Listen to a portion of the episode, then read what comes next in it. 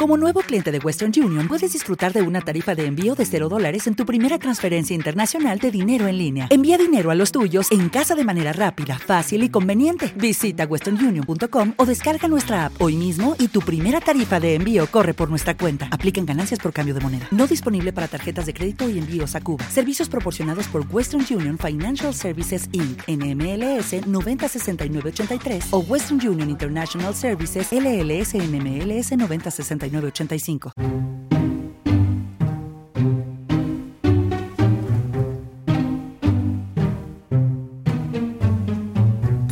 Un bigote, un bastón y un bombín. Solo con esos elementos la imagen de Charlotte se aparece irremediablemente en nuestra mente. Ese sombrero icónico, el bombín, es inseparable también, por ejemplo, de nuestro recuerdo de El gordo y el flaco o del desasosegante líder de la pandilla callejera en la película de Stanley Kubrick La naranja mecánica.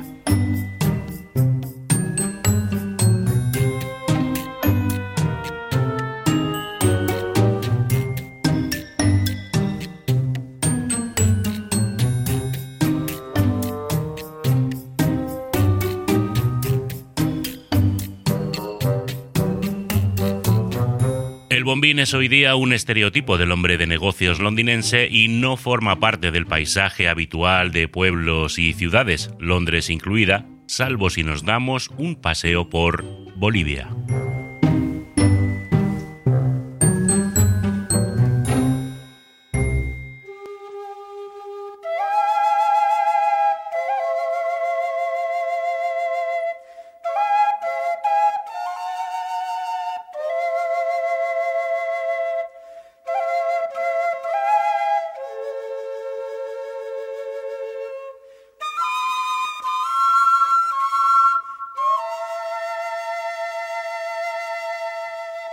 Las cholas paceñas lo lucen en todas sus variedades posibles y allí sigue siendo una prenda de uso común y habitual y con enorme significado. Pero ¿cómo es posible que un sombrero inglés vuele hasta la cabeza de las mestizas bolivianas? Pues de ese viaje de 10.000 kilómetros trata esta edición de bolsillo de historias mínimas. Relatos breves, píldoras en formato pocket a administrar en dosis para escuchar entre episodio y episodio regular del podcast de la gente curiosa. Y el punto de partida hoy es un 25 de agosto de 1849 en la campiña inglesa. Edward Coke, hermano menor del conde de Leicester, reparó en que los sombreros de copa no eran ni mucho menos el atuendo más práctico y cómodo para montar a caballo que se lo pregunten a los guardabosques de sus posesiones.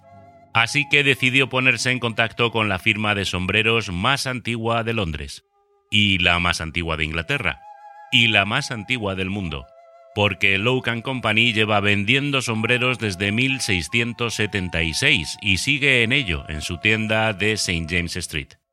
El encargo resultó en un sombrero compacto, redondeado, de ala corta, duro, cómodo y fácil de llevar por lo que el bombín se hizo rápidamente popular entre los caballeros a caballo y también entre los caballeros a pie, hasta convertir la City de Londres en un mar de sombreros hongo. Desde allí saltó el charco y se acomodó enseguida en las cabezas de vaqueros y pistoleros del salvaje oeste. Sí, sí, porque las pelis nos muestran mucho sombrero de ala ancha, pero el bombín competía con fuerza, ¿verdad, Billy el niño? El caso es que su uso se hizo común a lo largo de los siguientes 100 años y era un complemento que también llegó a las clases populares. Por ejemplo, a los trabajadores que tendían las líneas del ferrocarril en Bolivia, y estamos en terreno legendario. La tradición dice que ya en el siglo XX una enorme partida de sombreros hongo fue enviada a La Paz, la capital de Bolivia, con destino a esos trabajadores de los ferrocarriles. Según las diferentes versiones, esos miles de bombines eran de talla pequeña o, cuentan otros, de color marrón en lugar de color negro. El caso es que no hubo manera de colocarlos y se quedaron varados en el almacén, sin salida a la vista. La leyenda introduce aquí a nuevos personajes. Se trata de una pareja de emigrados italianos, Domingo Soliño y Brígida de la Torre. Su industria de textiles, el lanificio boliviano, ha sido referente del sector en Bolivia desde 1926. y a ellos se les atribuye la idea de tomar la partida abandonada de sombreros, añadirles cordones con borlas y otros adornos y comercializarlos como una prenda femenina. Es de imaginar que la pareja de comerciantes pensaba en las damas de la alta sociedad paceña como target de su acción de marketing. Pero resulta que quienes se interesaron por el bombín fueron las cholas, las mujeres mestizas ni de campo, ni de ciudad, ni del todo europeas, ni del todo aymaras o quechuas, quienes adoptaron el hongo como complemento para sus polleras y chaquetillas. Un complemento que, además de identidad estética y cultural, permitía saber, en función de si lo llevaban ladeado o no, el estado civil de sus portadoras. A aquellos primeros bombines marrones con cordón, económicos y populares, se les han ido añadiendo desde entonces colores, adornos y hasta pedrería y joyas, poniendo su precio de venta hasta en 200 dólares, lo que incluso generó la aparición de especialistas en robarlos en las calles para la reventa, los cumbreros. Y es que el auténtico bombín no se prende, es motivo de orgullo mantener sin artificio el equilibrio de ese sombrero de talla reducida colocado sobre la cabeza mientras se pasea o trabaja por las calles de La Paz.